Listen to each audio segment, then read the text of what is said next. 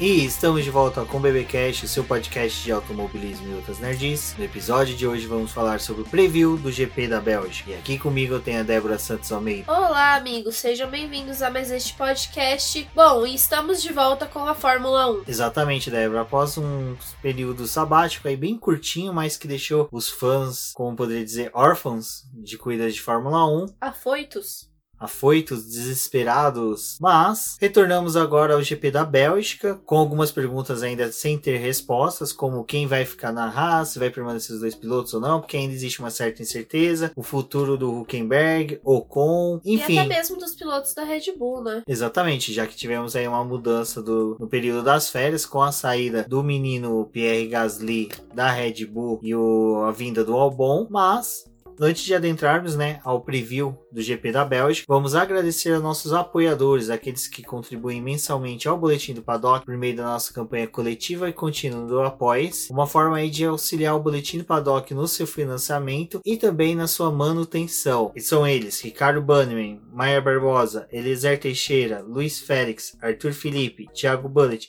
Rafael Celone, Will Mesquita, Anthony Santos, Rogério Froner, Helena Lisboa, Cássio Machado, Carlos Del Valle, Bruno Vale, Eric Nemes, Bruno Shinozaki, Alberto Xavier, Will Bueno e Ricardo Silva. E aqui o meu agradecimento a todos os nossos apoiadores. Vocês são extremamente importantes para a continuação deste programa, bem como todas as postagens no boletim do Paddock. E para vocês que estão escutando este podcast, não deixem de conferir a nossa campanha de financiamento contínuo e coletivo na plataforma Após. Lá vocês podem auxiliar no crescimento do boletim do Paddock. Já se tornou uma tradição na Fórmula 1 o retorno de férias já cair diretamente no GP da Bélgica, um dos mais queridos tanto dos pilotos como dos fãs de Fórmula 1. Um GP que é tradicional, né, Débora? Que está no calendário da Fórmula 1 desde a primeira temporada lá em 1950, mas que houve idas e vindas ao circuito de Spa. Bom, a volta da Fórmula 1 acontece num dos cenários mais épicos e, para mim, a pista da Bélgica acaba lembrando uma pistolinha de cola quente. Mas vamos falar um pouquinho da história do GP da Bélgica. Na verdade, circuitos europeus, as competições de corrida começaram muito antes da própria época em que a Fórmula 1 teve o início, que foi lá em 1950. Há relatos que desde 1925 já tivemos outras provas disputadas na Bélgica. O circuito de Spa também é antigo, bem antigo dessa mesma época, e ele acabou entrando para o calendário da Fórmula 1 lá em 1950. O traçado que a gente conhece hoje, ele já sofreu duas alterações até chegar no que nós tivemos e é o permanente hoje em dia. Só que o GP da Bélgica nem sempre foi disputado em Spa. Ele acabou dividindo o espaço também com a pista de Zolder e Nivelles. Zolder é até uma pista que voltou a ficar um pouco em alta agora com a disputa da W Series que ocorreu, né, que foi a primeira temporada da categoria feminina. Spa ele teve idas e voltas para o calendário, até porque o período lá de 1970, existia muito questionamento da questão de segurança e a pista de Spa ela sempre foi uma pista extremamente veloz e alguns acidentes aconteceram por lá, então necessitaram realizar essa mudança de pista e Zolder e Niveles acabaram dividindo espaço até que Spa pudesse passar por uma reforma e finalmente a corrida retornar para lá. É, foi uma época em que os pilotos não questionavam apenas a segurança deles dos carros, mas também com relação à estrutura da pista. Então foi pedido para poder aumentar a área dos boxes, também modificar um pouco o circuito e até mesmo os muros de contenção. O legal da pista da Bélgica, que hoje ela é a mais extensa né, do calendário da Fórmula 1. Ela tem uma das características que é o tempo estável, né? Muitas vezes a pista tá com previsão de sol, acaba chovendo, ou tá com chuva, previsão de chuva, acaba fazendo sol, ou às vezes acontece os dois ao mesmo tempo, onde você tem metade da pista com chuva, metade da pista com sol, o que acaba modificando, né, Débora, as estratégias para a corrida. Exatamente, Rubens, por ela ser muito extensa, às vezes acaba dificultando na, escolha das equipes, até porque um trecho tá ali com chuva e o outro não. Final de semana também na Bélgica costuma ser bem estável, então às vezes a gente acaba tendo uma classificação com chuva e uma prova já em clima seco. Então acaba dando aquela bagunçada no grid, até porque se a classificação acontece com chuva, os pilotos podem escolher os compostos para o final de semana, no caso para o domingo. Uma dica que eu dou pro amigo cabeça de gasolina, ouvinte do BB Cash, é se possível, assista sempre, né, o GP da Bélgica, mas Assista também as provas da WEC no circuito belga, porque é bem interessante você fazer comparativos da, das duas categorias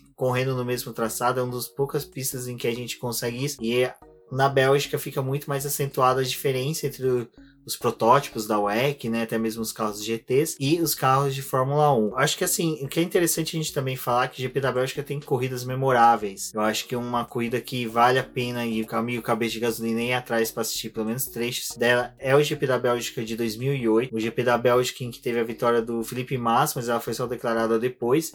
E o que é legal dela é que é uma corrida que teve muitas variáveis, questão de começo de chuva, não, precisa colocar pneu de chuva. O próprio pilotos, entre ele o Kimi Raikkonen, permaneceu correndo com pneus é, de pista seca, na época eram pneus sugados, então auxiliava um pouco nesse tipo de pilotagem, mas o que é interessante é vocês procurarem esses vídeos antigos, porque como a Débora disse, só houve duas alterações do traçado, uma na década de 70, né, exatamente já em 1970, onde que reduziu pela metade o traçado, e depois uma na década de 80 que só mudou a chicane da Stop Bus, que, porque é ali por questões de segurança também, e teve uma pequena mudancinha ali na reta de largada, né? Então é interessante assistir as corridas ao longo dos anos aí, porque você consegue ver muito bem essa evolução dos carros de Fórmula 1 por ser um traçado praticamente fixo desde a década de 70. E também, como dito, é um traçado muito rápido. Ele você fica mais da metade da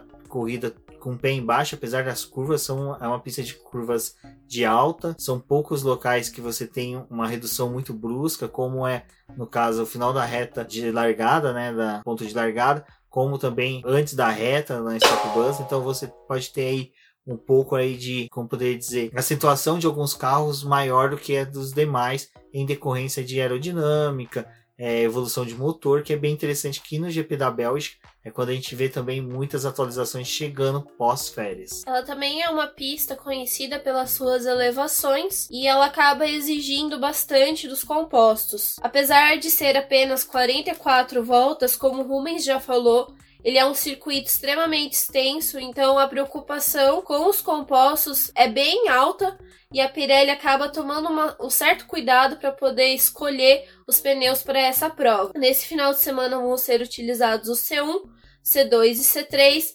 eles são praticamente a mesma escolha do ano anterior, mas temos que levar em conta que a goma desse ano ela é mais maleável do que a utilizada em 2018. Eu acho, Débora, que agora seria interessante a gente falar só um pouquinho dos números, né, do GP da Bélgica, principalmente para um amigo cabeça de gasolina que já quer preparar aí sua aposta para o GP Predictor, por F1 Fantasy, lembrando que o boletim do paddock tem é, as duas ligas nos dois campeonatos. No GP Predictor, há uma premiação para aqueles que vencerem, né, ou a disputa no final do ano.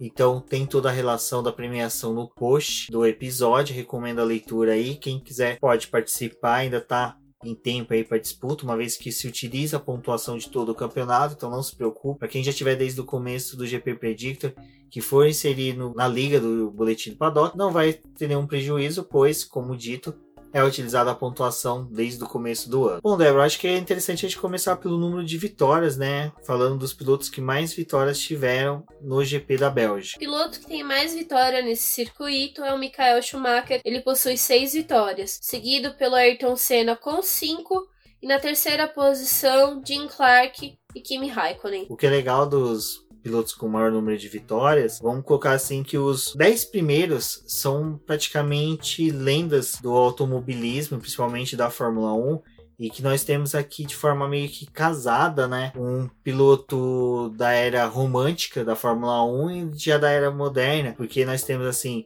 Michael Schumacher e Senna juntos, no primeiro e segundo, mas daí a gente já tem Jim Clark, que é tido um dos melhores pilotos de todos os tempos, junto com Ayrton Senna e com Michael Schumacher. Temos Kimi Raikkonen e Fangio em quinto, né, com diferença de uma vitória, mas temos Damon Hill e até mesmo tem a figura do Ascari com duas vitórias. Então vocês veem que o GP da Bélgica é aquele GP que tem muita história envolvida. Então, é como dito, vale a pena não só assistir, como também buscar um pouquinho mais de informação, ler um pouco mais sobre o GP. Quando a gente olha, em, de modo geral, a tabela de vitórias desde 1950 com o GP da Bélgica, dá para poder perceber que alguns pilotos tiveram uma sequência de vitórias.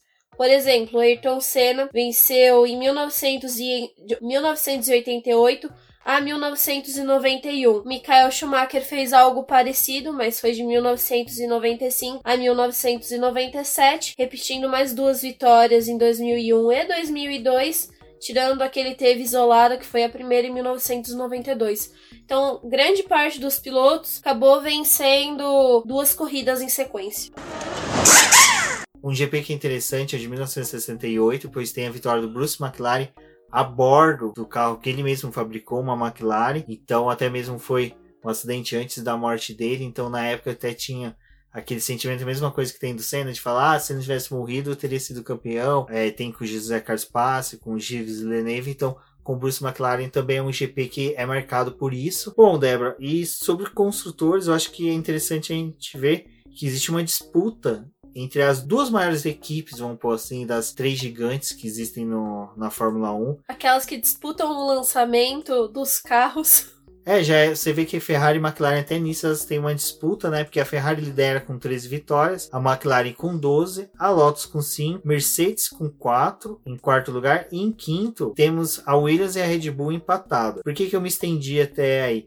Para ver que mesmo a Mercedes estando nessa era de ouro dela, ela tem quatro vitórias, teve aí uma derrota até mesmo para Sebastian Vettel no ano passado, mas existe uma disparidade muito grande entre mantendo né, na liderança a Ferrari e a McLaren contra as demais, porque a Lotus, por exemplo, eu acho que a Lotus competitiva mesmo que disputou vitórias foi na década de 80. Provavelmente, eu tô gente chutando aqui por alto, a última vitória da Lotus no circuito belga deve ter sido a vitória do Ayrton Senna em 1985. Então, quem ouvir aqui, dá uma pesquisadinha e qualquer coisa me corrija nos comentários. E a Williams, né, mesmo com a era de ouro dela, teve ali na década de 80 e 90, tem apenas três vitórias. Na disputa entre os motores, a Ferrari segue na liderança com 13 vitórias, acompanhada pela Mercedes com 10 e a Renault com 8. Hum. E um outro número que chama a atenção é a Honda na quinta posição com 5 vitórias. Bom, Débora, em número de poles, é já fica algo bem interessante essa disputa, que nós temos a liderança do Lewis Hamilton com 5 poles, seguido por Juan Manuel Fangio com 4 poles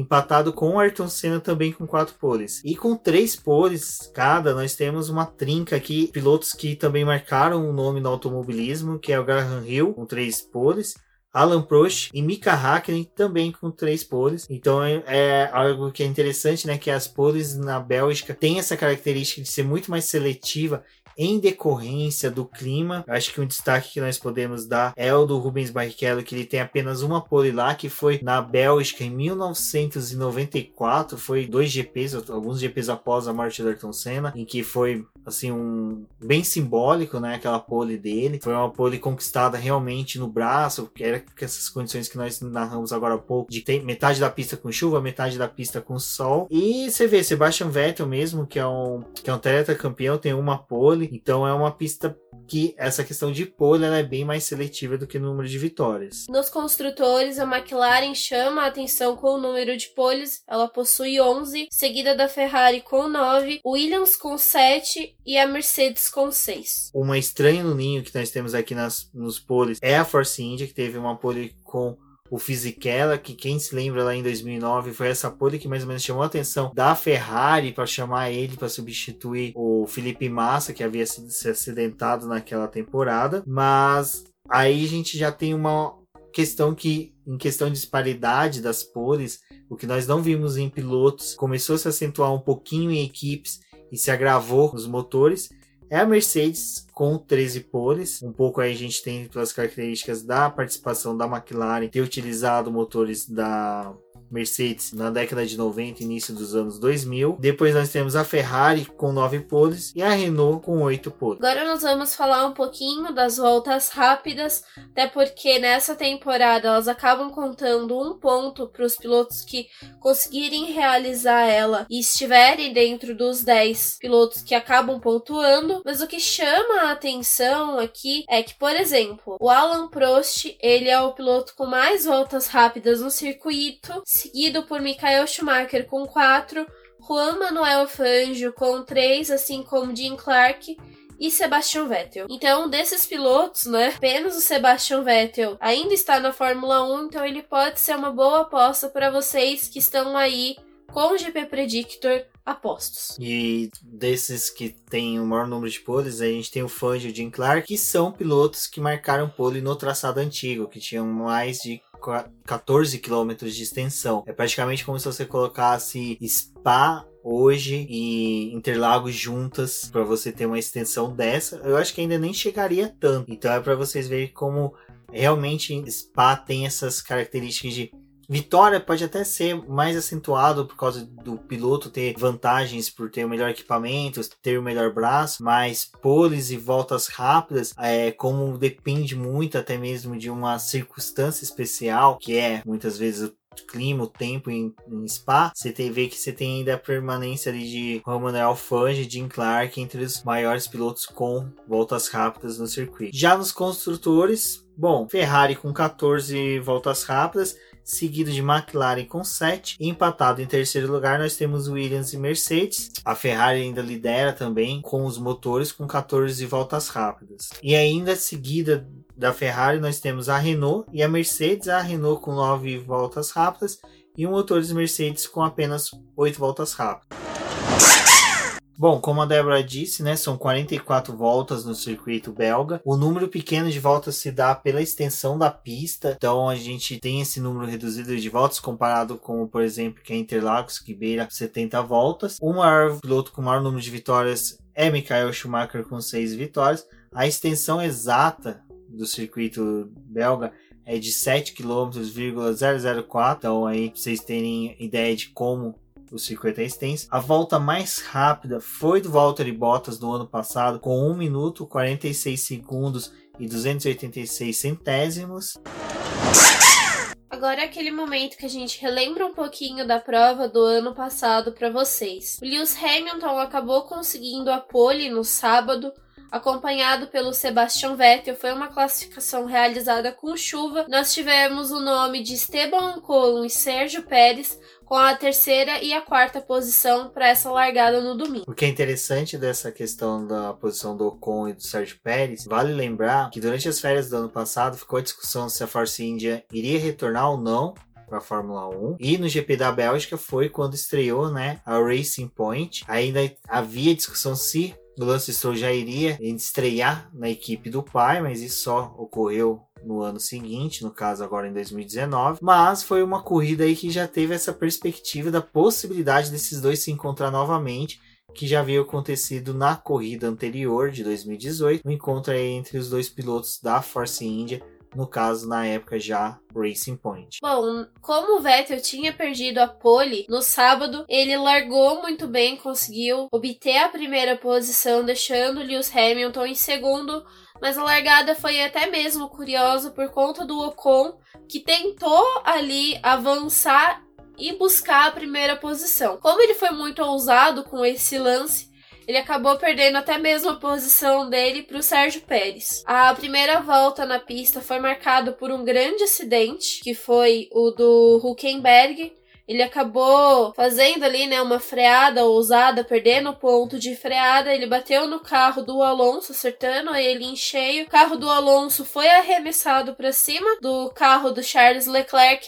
A roda passou bem por cima do ralo, e o que também poderia ter acontecido de passar por cima da cabeça do piloto se esse equipamento de segurança não tivesse sido instalado naqueles carros. Então foi uma primeira volta bem conturbada ali Logo depois, o safety car acabou entrando, foi instalado o regime de bandeira amarela por toda a pista para poder realizar essa limpeza. E outros carros foram afetados, como Bottas, o Daniel Ricardo e até mesmo o Raikkonen, que acabaram se estranhando ali por conta dessa largada. Foi bem triste porque de um grid de 20 pilotos que a gente tem, bastantes abandonos aconteceram nessa prova. É, esse acidente, como a Débora disse, foi o primeiro teste de ferro do ralo. Mostrou que é um equipamento de segurança válido. Acho que ele fechou, finalizou uma discussão que existia se era efetivo, se era garantido como um item de segurança. A relargada, né, Débora, ela já ocorreu poucas voltas depois, até mesmo a limpeza foi rápida. Eu acho que até mesmo já é uma característica da Bélgica que o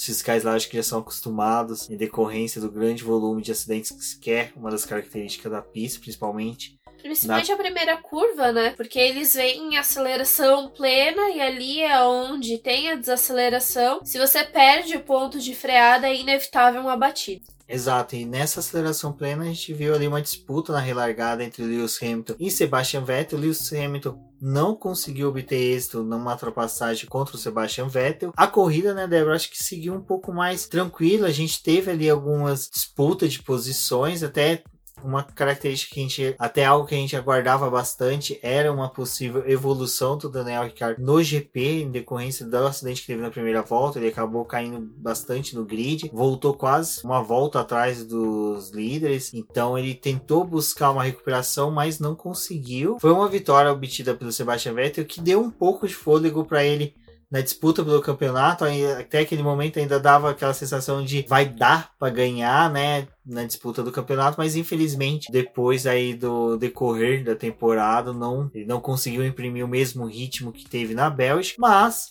a Bélgica é um circuito que acaba favorecendo o carro da Ferrari. Foi o que a gente viu na temporada passada e é uma expectativa para a prova desse ano em que a Ferrari consiga colocar tempo em cima da Mercedes, mas principalmente da própria Red Bull para poder não levar ali um passe, né, da, da Red Bull. Então, o Vettel ele conseguiu manter a dianteira nessa corrida. Ele tomou bastante distância do Hamilton, então o Hamilton não teve como ter uma reação ali para poder tentar a primeira posição. Então eles ficaram tranquilos naquele, naquelas posições ali, até mesmo no momento que eles foram realizar as paradas nos boxes, o Vettel conseguiu manter a liderança, então depois que ele assumiu a ponta, ele não perdeu mais. O Hamilton cruzou a linha de chegada na segunda posição, acompanhado pelo Max Verstappen, que ali eles tiveram uma inversão de posições durante o momento do pit stop, mas o carro né, do Verstappen não era favorável para poder segurar o equipamento da Mercedes, então ele preferiu deixar o Hamilton voltar para a segunda posição